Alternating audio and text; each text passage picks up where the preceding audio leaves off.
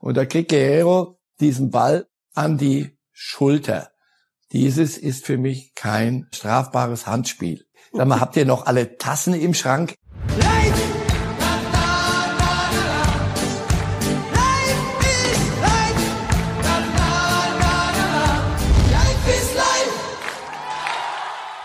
Hallo liebe Fußballfreunde, hier spricht Marcel Reif. Dreimal wöchentlich gibt es den Podcast Reif ist live. Heute diskutiere ich mit Walter Straten. Reif ist live! Und da sind wir wieder. Reif ist live, der Fußballtalk mit Marcel Reif, heute aus München zugeschaltet. Es gibt einiges zu besprechen. Wir stehen vor dem drittletzten Spieltag der Bundesliga, der am Dienstag und am Mittwoch über die Bühne gehen wird. Gleich die erste Frage, Marcel Reif. Ähm, hätten Sie während des Lockdowns gedacht, dass die Bundesliga so flüssig loslegen würde und ohne Unterbrechung sehr wahrscheinlich zu Ende gehen wird? Gehofft habe ich, sehr gehofft, weil ich, ich war dafür, ich wollte Fußball sehen, ich finde, dass das auch einen gesellschaftlichen Wert und Sinn macht. Aber da gab es viele Fragezeichen und die sind prima und es beantwortet worden und es gab Leute, die haben ja gesagt, das kriegt ihr niemals hin. Hat der Fußball sie eines Besseren belehrt und das ist gut so. Noch drei Spieltage sind's.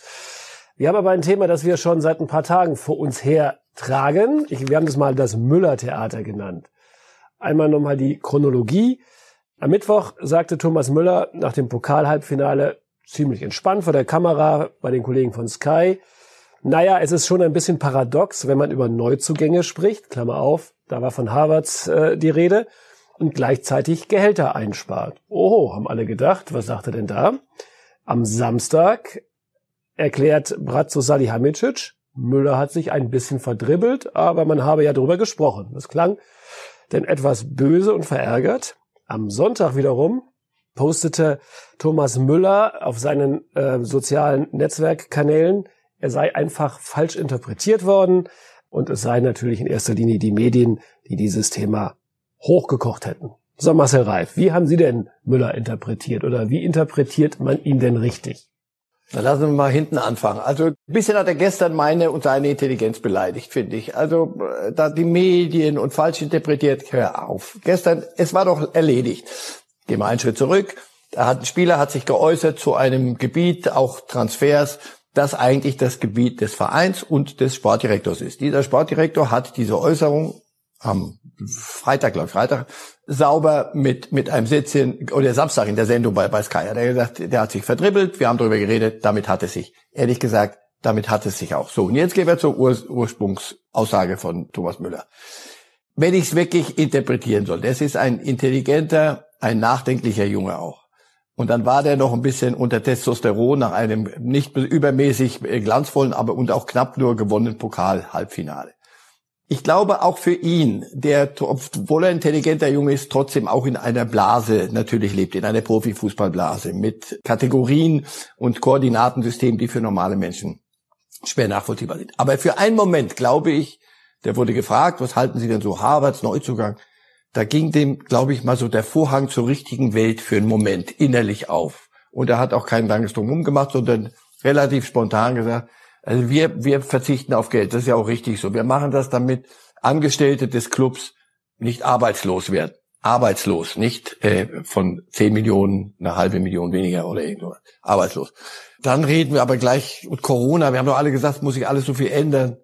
So, und dann haben wir aber schon wieder Harvard, der würde dann um die 100 kosten und dann nee, um die 80, egal, irgendwas so in der Monopoly-Größe. Und das war's. Damit hat es sich. Das war doch prima und der weitere Ablauf wäre auch okay gewesen. Was er da gestern macht, äh, die Medien, niemand hat was falsch interpretiert, hör einfach auf. So darf man sich mal äußern, da geht, macht man ein Bäuerchen, dann sagt der Sportdirektor, du, äh, das, das lass mal, das ist mein Gebiet. Und damit wäre es so gut gewesen. Und so habt ihr was zu schreiben. Wir reden heute noch vier Tage später nochmal drüber. Das Wasserglas stürmt gerade ein bisschen, glaube ich. Das Wasserglas stürmt gerade, ja. Aber es verrät auch ein bisschen, dass es doch etwas auch um Eitelkeiten geht. Da kommen jetzt von außen Sané, vielleicht noch Havertz daher und verdienen dann ja möglich genauso viel wie man selbst als verdienter langjähriger Spieler. Ist man da nicht ein bisschen sauer, ist zu viel gesagt, aber ein bisschen so angeknattert? Ich glaube, da tun Sie Thomas Müller Unrecht. Ähm, ich glaube, dass er hat ja dann auch noch hinzugefügt, er möchte den besten Kader haben, der will noch viel gewinnen und der Kader ist im Umbruch und da müssen noch welche kommen. Und wenn ein Havertz dazu käme und ein Sané, nun ja, so viel schwächer würden sie dann, glaube ich, nicht auf den Platz marschieren. Der hat auch nicht Angst um seinen Platz ich glaube nicht, dass da Eitelkeiten im Spiel sind, sondern wirklich in der Kabine, natürlich reden die auch mal drüber untereinander, ist doch logisch. Und nicht nur die, ähm, wie soll ich sagen, mit der hellsten äh, auf der Torte, sondern auch, äh, man, man redet über jeden Mumpitz und dann, dann sagt man, sag mal, Mensch, wir haben doch gerade Gehalt gemacht, auf Gehalt verzichtet, wir haben gespendet und jetzt hauen die dann wieder 100 Millionen raus und jetzt reden sie auch nochmal Harvards plus das kann man dann schon. Und Müller ist ein Sprachrohr der Kabine. Er ist vielleicht sogar das, und das meine ich nicht negativ, das Sprachrohr der, der Kabine in München. Er ist der Wortführer. Kollege Neuer überlegt dreimal, bevor er was sagt. Thomas Müller sagt, wenn ihm danach ist. Deswegen, ich glaube nicht, dass das mit Eitelkeit zu tun hat. Ich würde es wirklich positiv bewerten. Es ist ihm für einen Moment ein bisschen was klar geworden. Also, der hat Während der Corona-Zeit hat er ein Bild gepostet, endlich habe ich Zeit, den Hasen, meinen Hasenstall aufzuräumen. Schönes Foto. Tag darauf schreibt ein Student aus München, boah, dessen Hasenstall ist dreimal so groß wie meine Studentenbude. So. Und da ist dem Müller vielleicht für einen Moment so der Vorhang aufgegangen. Mensch, was sagen denn die Leute im draußen? Ehrlich, du, das ist ja Wahnsinn. Hier geht's um, um Arbeitsplätze von Angestellten im Club, die den Laden am Laufen halten. Wir verzichten da auf, was weiß ich, 20 Prozent. Das ist dann immer noch äh, ein paar goldene Steaks. Und dann geht's um 180 oder 200 Millionen oder 100 Millionen oder irgendwelche Monopoly-Zahlen. Ich nehme das positiv und dabei hätten wir es belassen sollen. Also, wir einigen uns darauf, wir machen einen Strich drunter. Thomas Müller ist ein sympathischer Kerl, ein richtiger alles Müller oder was Typ und wir und auch sympathische Kerle dürfen manchmal sich verdribbeln. Das kennen wir beide doch, oder? Aber hallo. Das kein Timing ist. Jetzt komme ich zu einer These, der Sie ganz schnell widersprechen können. Selbst Marcel Reif versteht die Torregel nicht mehr. Die hat nicht die Torregel, Gottes Willen. Die Handregel bei Toren. So rum. Recht? Ja, Habe ich recht Reif oder nicht? ist glücklich, dass er nicht mehr kommentieren muss. Ja, Marcel Reif ist sehr glücklich, dass er nicht mehr kommentieren muss. Denn als er noch kommentierte, ging es ja schon los mit, mit dem, mit der Auslegungsbibel. Und wenn es ein Handspiel gab, oder ein Tor, wo Hand irgendwo in der Nähe hätte sein können, gesollt haben mögen, habe ich gesagt, so, Moment, bevor ich das jetzt kommentiere, muss ich erstmal mein, meine Bibel rausholen. Und die war so dick, so dick, hatte ich den Eindruck. Bis ich alles abgeklopft habe, inklusive äh, psychiatrischer Ansätze, wie viel Absicht, was hat er wirklich andere Absichten im Leben, was hat er sonst, hey. Und jetzt die Nummer hier mit, mit der Schulter. Also, ich bin aufgewachsen noch als Kicker, auch noch mit der Maßgabe, hier, Schulter ist hier, dann ist das nicht Hand. Wenn es tiefer ist, ist es Hand. Wenn es drüber ist, hat es mit Hand nichts zu tun. Und da kriegt Guerrero diesen Ball und die Schulter, der Arm bewegt sich auch noch immer, geht an die Schulter. Dieses ist für mich kein strafbar, wie heißt das, strafbares Handspiel. Aber nein, das, das muss abgepfiffen werden, das war alles richtig so, das Tor wird zurückgenommen. Drei Stunden später kommt eine neue Interpretation, zeigen die mir irgendwelche Fotos oder irgendwelche Animationen mit dem T-Shirt. Also das ist jetzt, jetzt, jetzt ist äh, Handspiel, das hatte ich noch nicht. Ich dachte, ich hätte so langsam alles durch im, im Fußballleben. Nee, jetzt muss ich mir überlegen, sag mal, wie, wie war das nochmal mit, mit T-Shirt? Und was ist mit Muscle-Shirt? Und ist das mit hochgerolltem T-Shirt? Sag mal, habt ihr noch alle Tassen im Schrank? Ehrlich, du. Das ist, Fußball war immer deshalb so lustig, weil es ein verdammt einfaches Spiel ist. Wir konnten früher zwei Steine auf die Wiese legen, hatten, hatten irgendeinen Stoffhetzen oder ein Bällchen und da konntest du Fußball spielen. Jetzt hier Fußball, boah, alter Falter. Ja, ich darf einmal ähm, zum Verständnis vorlesen die äh, entsprechenden Regeln beim Guerrero-Tor, die da zur Anwendung gekommen ist. Die war unter Regel 12, Fouls und unsportliches Betragen.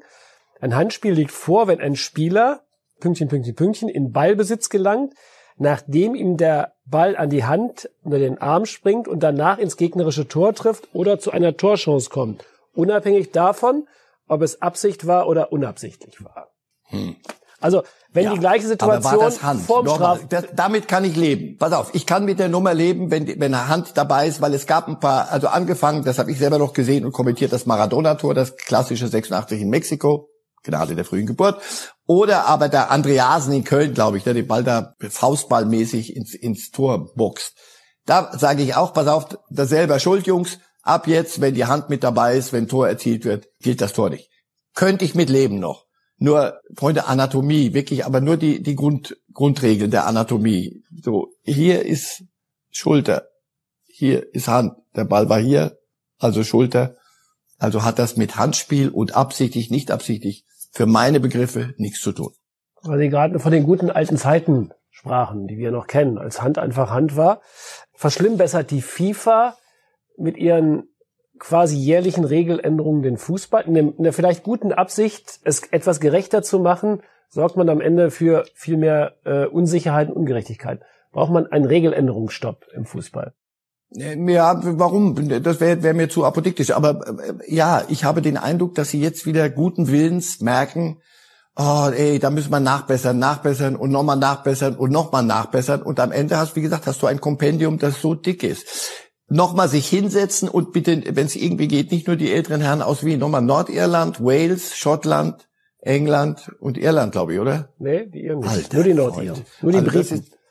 Nur die Iren nicht, nur die Nordiren, ja, weil die Nordiren spielen, wie man hört, den welterfolgreichsten Fußball. Gut, also die setzen sich hin und machen dann und oh, wow, wow. Wie wäre es, wenn sich ein paar vernünftige Leute aus dem Fußball, Trainer, Spieler und eben auch von mir aus Funktionäre richtig hinsetzen und sagen, pass auf, da, wir haben uns da, hey, verdribbelt, Kuckuck, da sind wir wieder, verdribbelt. Was haltet ihr davon, wenn wir mal wieder abdampfen? Einfach mal in Ruhe runterdampfen das Ganze und mal gucken. Also Handspiel ist, wenn es absichtlich war, so habe ich es mal gelernt. Und der Schiedsrichter ist ein guter Spielleiter, der guckt da drauf und sagt, das war für mich absichtliches Handspiel und damit zack, fertig.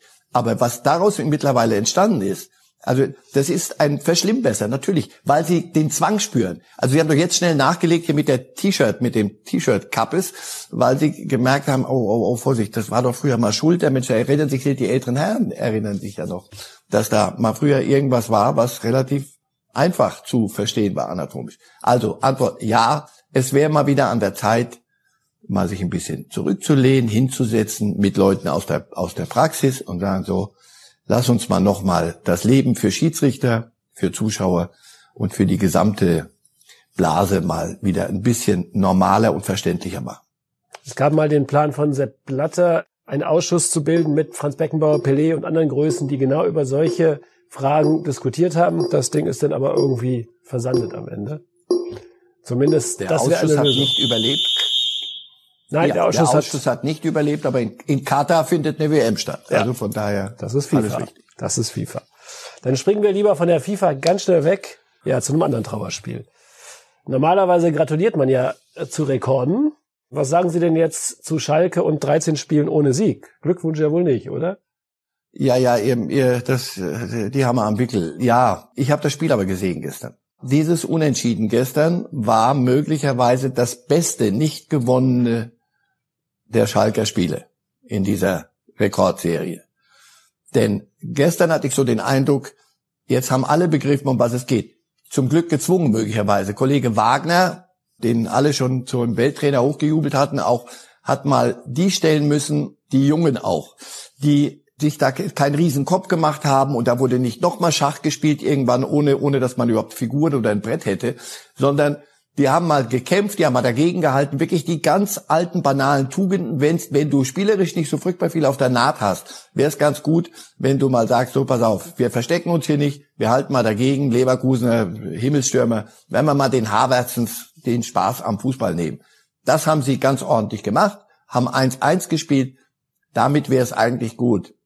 Ist es natürlich nicht, denn Kollege Straten kommt und sagt, darf ich mal kurz vorlesen, wie die Statistik aussieht. Und die haben wir nun rekordmäßig in die Grütze gefahren auf Schalke. Also, ich bin gern bereit, Ihnen, äh, Herrn Wagner zu sagen, wenn ihr so spielt wie gestern, kann man diese Saison noch halbwegs erhobenen Hauptes beenden. Wenn ihr euch allerdings gegen Düsseldorf, Augsburg, Bremen versteckt einfach und Angst habt und Ball, auf Ballbesitz verzichtet, dann würde ich sagen, das ist nicht okay. Das ist für Schalke und für die Schalker Seele unerträglich.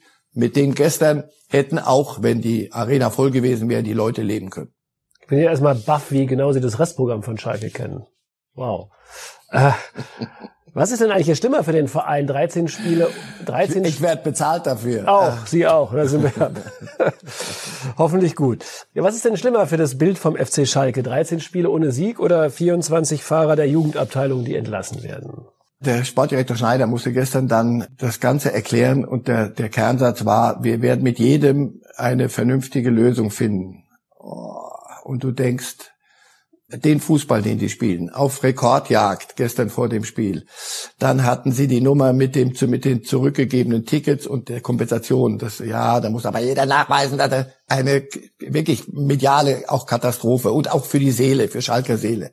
So und da denkst du so, jetzt haben wir es aber durch. Jetzt, ah oh nein, auch 450 Euro Bezieher, die werden jetzt raus. Nein, das muss ausgelagert werden. Leute, sag mal, sagen wir mal so, wenn diese 24 Fahrer jetzt eingespart werden und dann lagert man das ja aus an ein externes Unternehmen.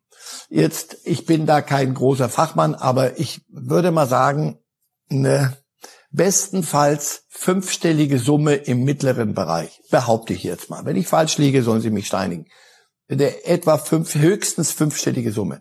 Wenn ihr eine, um eine fünfstellige Summe einzusparen, oder eine überschaubare Summe, so überschaubare Summe einzusparen, solche Leute auf die Straße setzt und für die irgendwelche Lösungen finden müsst, weil ihr sagt, ökonomisch sinnvoller ist es auszulagern an ein Fremdunternehmen, dann ist das zum fürchterlich Fremdschämen. Dann geht es euch noch schlechter, als ich dachte.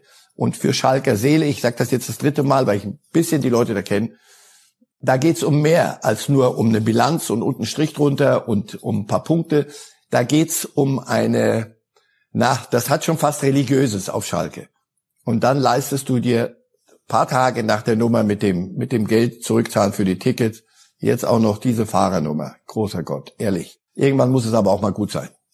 Diese Summe, diese mittlere fünfstellige Summe geschätzt, könnte natürlich die Mannschaft äh, aufbringen, indem sie zum Beispiel die Punktprämie gegen Leverkusen verzichtet, weil das wäre denn vermutlich die Summe, die dazu reichen würde. Könnte man mal so vorschlagen. Ja, ja, aber nochmal, die haben sich auch, die haben auch auf Gehalt verzichtet. Also wir sollten da nicht immer nur sagen, die Millionarios, das ist mir zu kurz gesprungen. Das ist die, überhaupt auf die Idee zu kommen in so einem Club, in einem Club wie Schalke.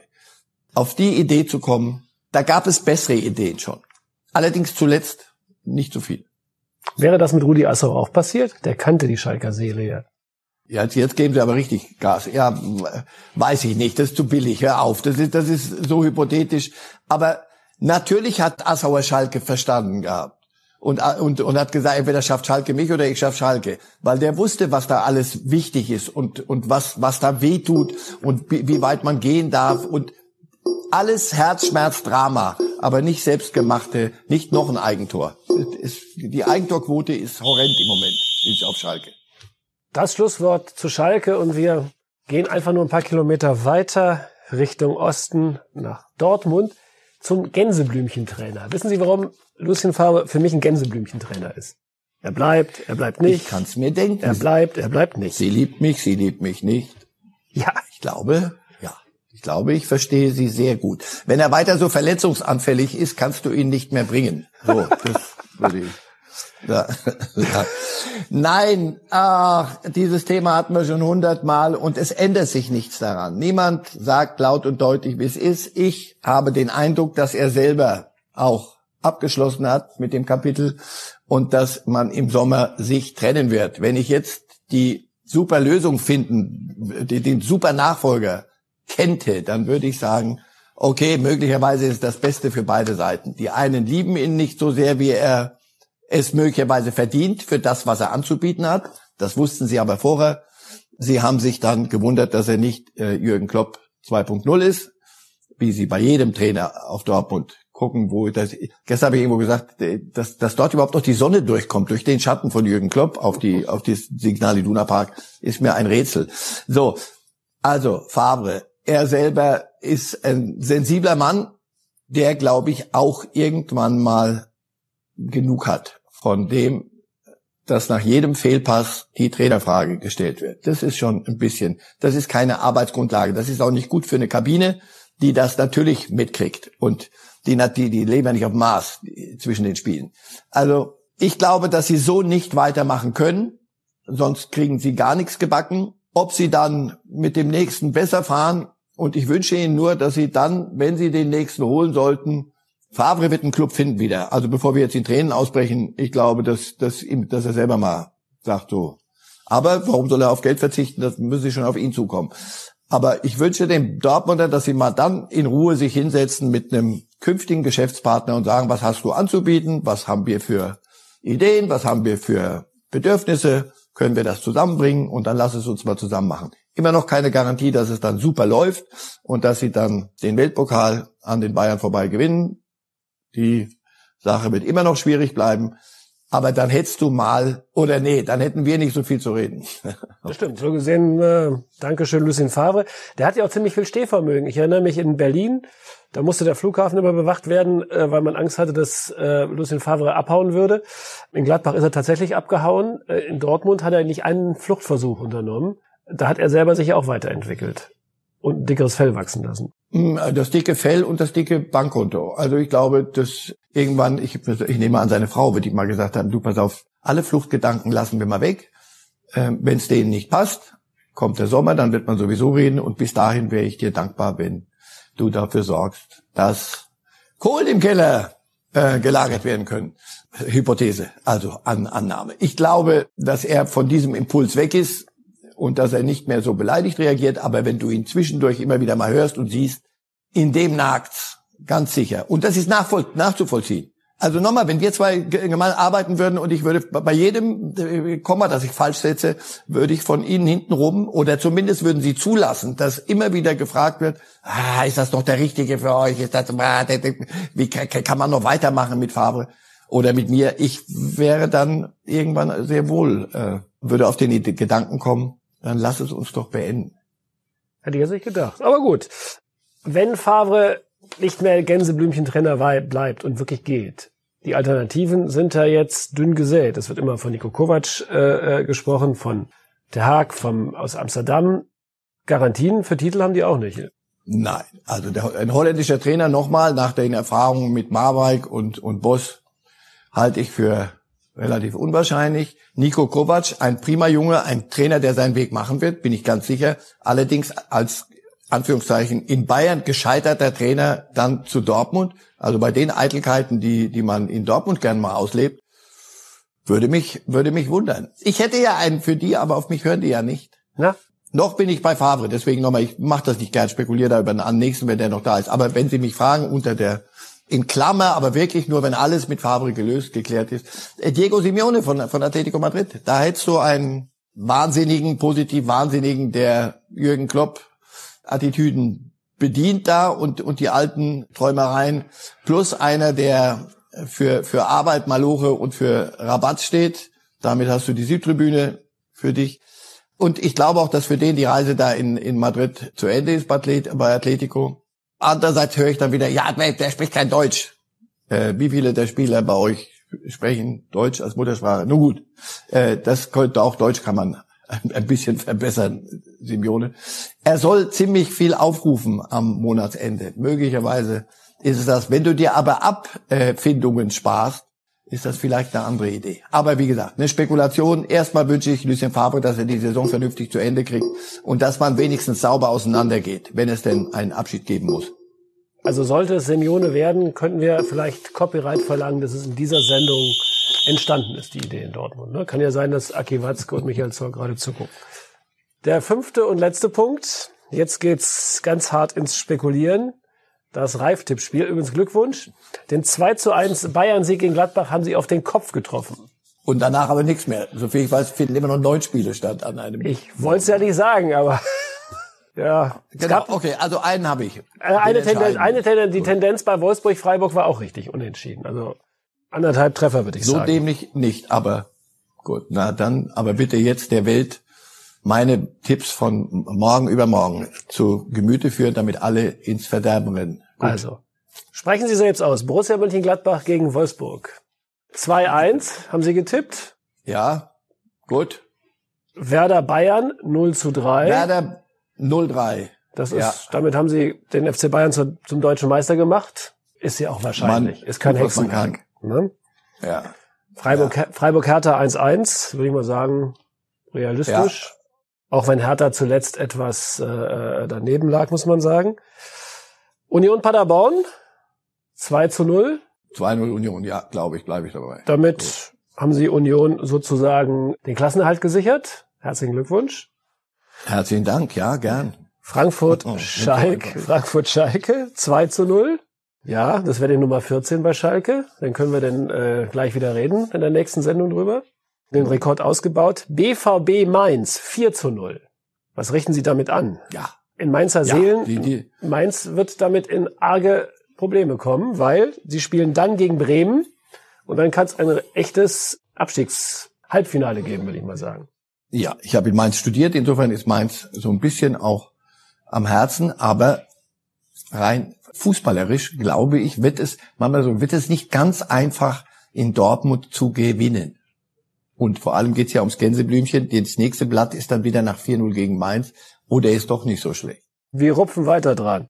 Leipzig-Düsseldorf 3 zu 0. Kann man nicht mehr viel zu sagen, ne? Leverkusen-Köln 2 zu 0. Würde ich sagen, so wie die Leverkusener drauf sind, denke ich mal, auch realistisch. Und Köln ist ja wirklich in der Geisterkrise, das muss man einfach sagen.